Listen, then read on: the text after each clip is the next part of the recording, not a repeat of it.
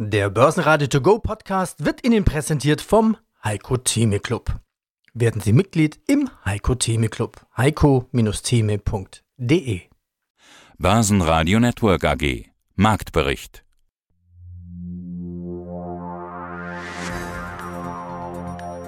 Der US-Arbeitsmarkt brummt weiter. Und das sind schlechte Nachrichten für die Börse. Der US-Arbeitsmarkt hat sich im Juli stark entwickelt und damit keine Hinweise auf eine befürchtete Rezession geliefert. Es waren doppelt so viele neue Stellen wie erwartet. Die Vollbeschäftigung in den USA ist so eine Art Lizenz zum Straffen der Geldpolitik. Also die Zinsangst steigt. Das setzt den DAX unter Druck. Minus 0,6% im Schlusskurs 13.573. MDAX minus 1,4%, 27.772 Punkte und in Wien der ATX als Total Return Zahl 6.381 Punkte, minus 0,3%. Der Euro rutscht 1%. Aus dem Börsenradiostudio grüßt Sie Peter Heinrich. Mein Name ist Atakan Schein, ich bin hier zuständig für die derivativen Produkte an der Börse Frankfurt. Ich grüße dich. Nicht nur Sommerhitze in der Stadt, im Frankfurter Kessel, sondern auch Sommerrallye am Parkett. Also der DAX kratzte ja sogar in dieser Woche bei der 13.800er Marke. Dachte ich mir, was ist das denn? Passt das für dich zusammen? Ich meine, die Gegenargumente kennen wir ja. Viele Krisenmeldungen. Taiwan, ja gut, vorerst gestoppt, aber Inflation, Chipmangel, Strompreise, Gaspreise. Rallye, Sommerrallye. Warum? All das, all das, Peter, da hast du recht. Und äh, eigentlich wollte ich der, das Wort Rezessionsangst nicht mehr bringen, aber jetzt habe ich es schon mal gesagt. Der DAX diese Woche relativ freundlich. Wir sind momentan bei 13.670 Punkten. Passt es zur Gemengenlage an Nachrichten, die wir hier so sehen?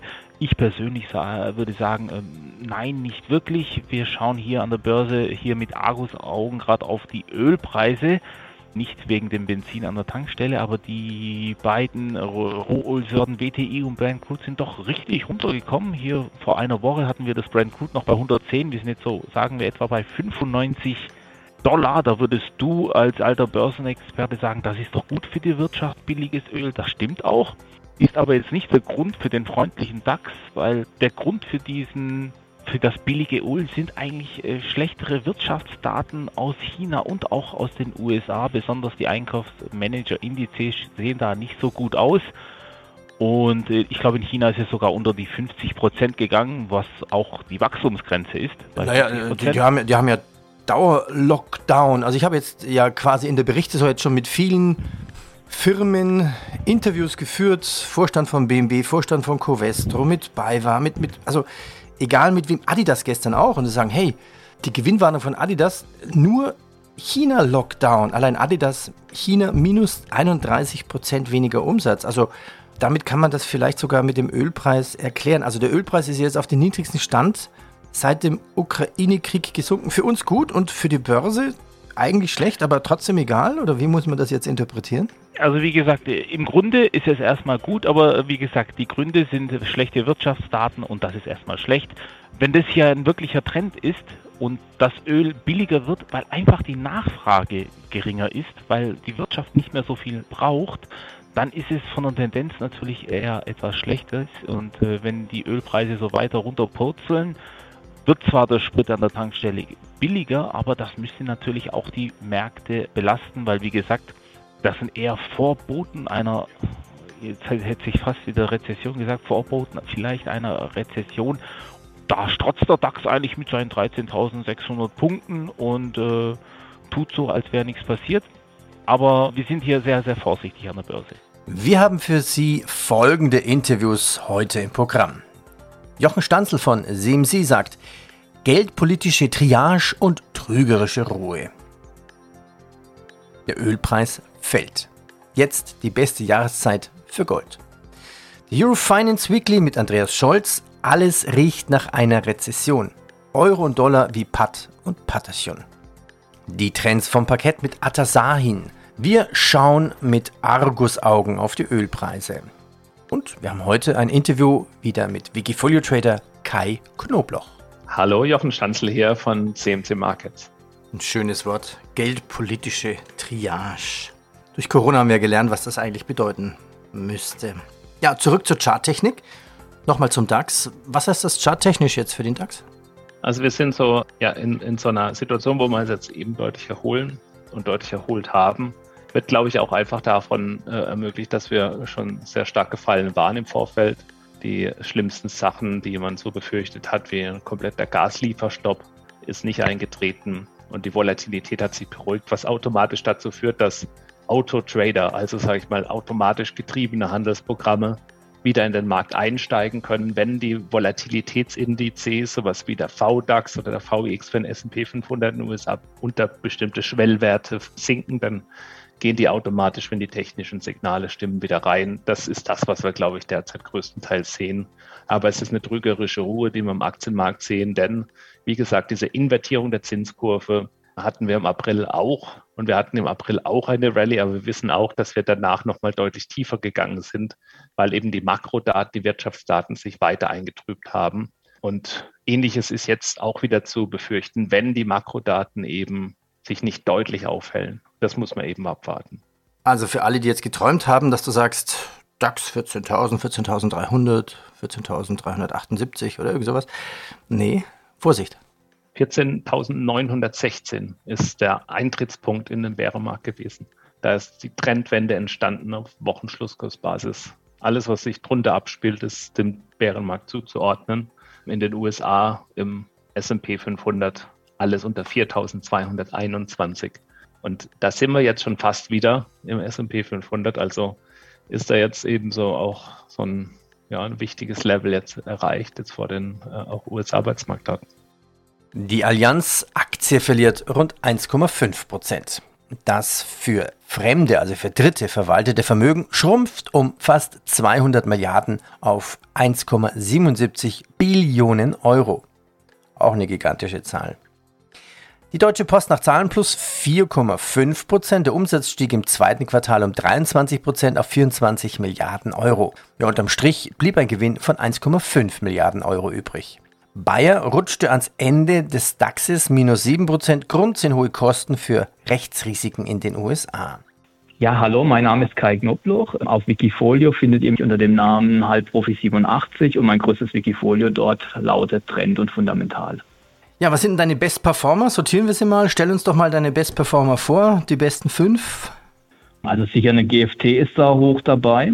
GFT Technologies ist eine ganz interessante Story, weil im Endeffekt das Unternehmen wuchs stark und dementsprechend auch die Aktie bis so ins Jahr 2015, 16 hinein, hatte aber ein Problem. Es war von zwei großen Banken abhängig. Also zwei Kunden haben viel vom Umsatz und vom Gewinn ausgemacht. Und als es, die, als es dann nicht mehr so lief bei den Banken, ein Großkunde, eine Großbank ist auch in Großbritannien, also da war dann auch der Brexit auch eher schlecht für GFT, ähm, lief dann nicht mehr so gut bei GFT und entsprechend kam der Aktienkurs dann auch runter.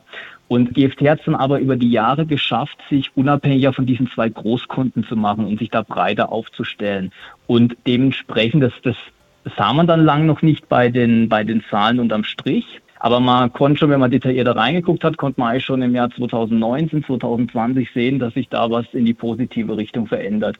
Und 2021, seitdem bringt das Unternehmen alle drei Monate, ähm, schlägt die Prognosen und erhöht den Ausblick wieder. Also das ist eine ist eine extrem super Story, die da auch aufgegangen ist bei GFT und auch trotz der schwachen Marktphase ist ähm, die Aktie nicht weit ähm, vom Allzeithoch weg und das, obwohl es auch letztes Jahr schon so gut lief in der Aktie. Also da muss ich sagen, das ist, ähm, da ging eine Story mal richtig schön auf und der Aktie bin ich echt hochzufrieden mhm. bei GFT.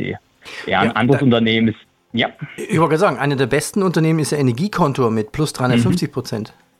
Genau, und das setzt sich quasi auf den Megatrend erneuerbare Energien. Die habe ich, glaube schon 2019 ähm, ins Portfolio mit reingenommen, Energiekontor.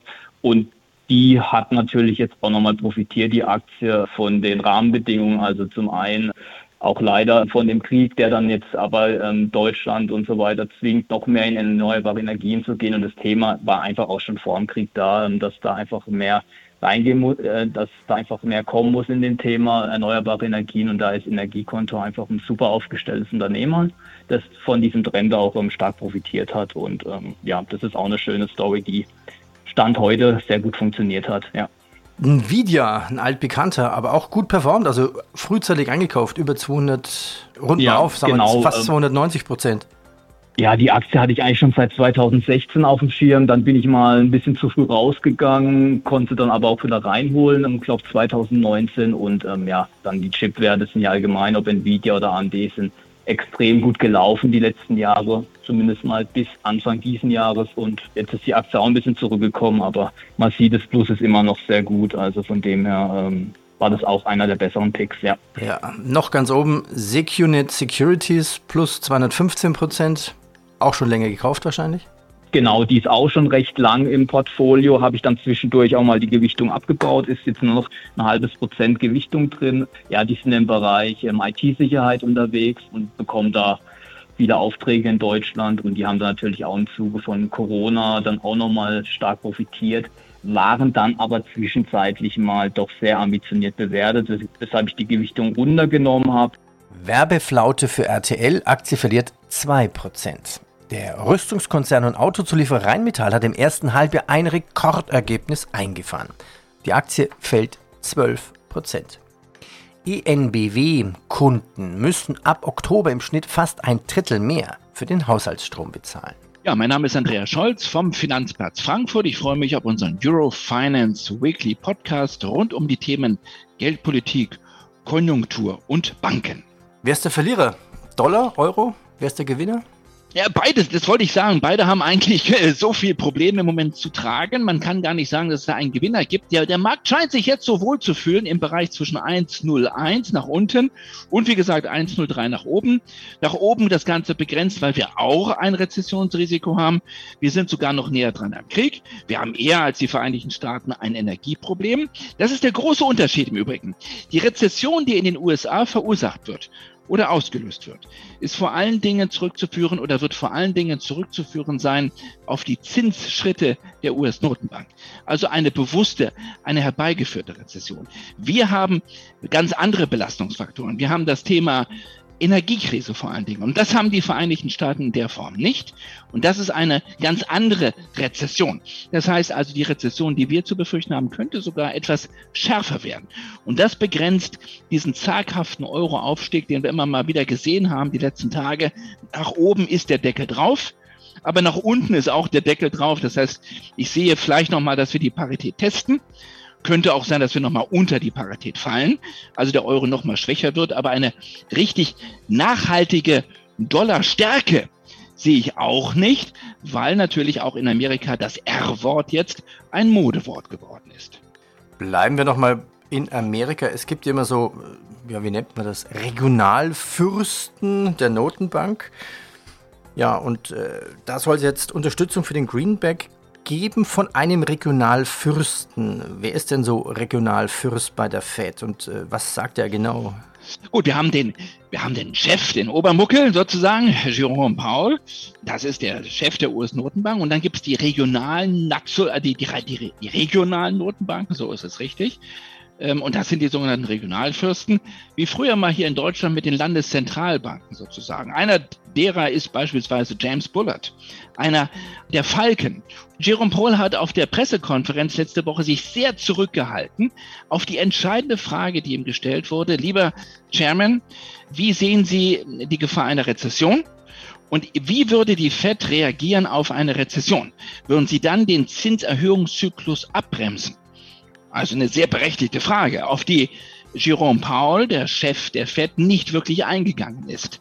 Und jetzt haben einige Regionalfürsten sozusagen der US-Notenbank, die ja zum Teil auch stimmberechtigt sind im FOMC, die haben jetzt ein wenig mehr Bewegungsfreiheit im Munde verspürt und haben gesagt, so, wir geben jetzt dazu mal unsere Meinung. Und da haben die meisten gesagt, also wir würden bereit sein, mit den Zinsen dann trotzdem noch weiter nach oben zu gehen. Das war interessant. Also die Falken sind dort in der Mehrzahl. Die Falken sind die, die sagen, lieber etwas höher die Zinsen nehmen, bis es richtig weh tut, bis es bremst, über das neutrale Zinsniveau hinaus, auch wenn wir dann eine Rezession provozieren in den USA. Aber Klammer auf, Klammer zu, nur so bekommen wir das Problem der Inflation in den Griff. Vegane Burger. Schmecken sie Ihnen? Der Börse nicht, denn sie sind nicht mehr so gefragt. Beyond Meat will 4% aller Stellen abbauen. Der Nettoverlust im zweiten Quartal vergrößerte sich auf fast 100 Millionen Dollar nach 20 im Vorjahreszeitraum. Aktie plus 14 Prozent. Amchin unterm Strich sprang der Gewinn von 464 Millionen Dollar im Vorjahreszeitraum auf jetzt 1,3 Milliarden Dollar. Börsenradio Network AG Marktbericht Der Börsenradio To Go Podcast wurde Ihnen präsentiert vom Heiko Theme Club. Werden Sie Mitglied im Heiko Theme Club. heiko-theme.de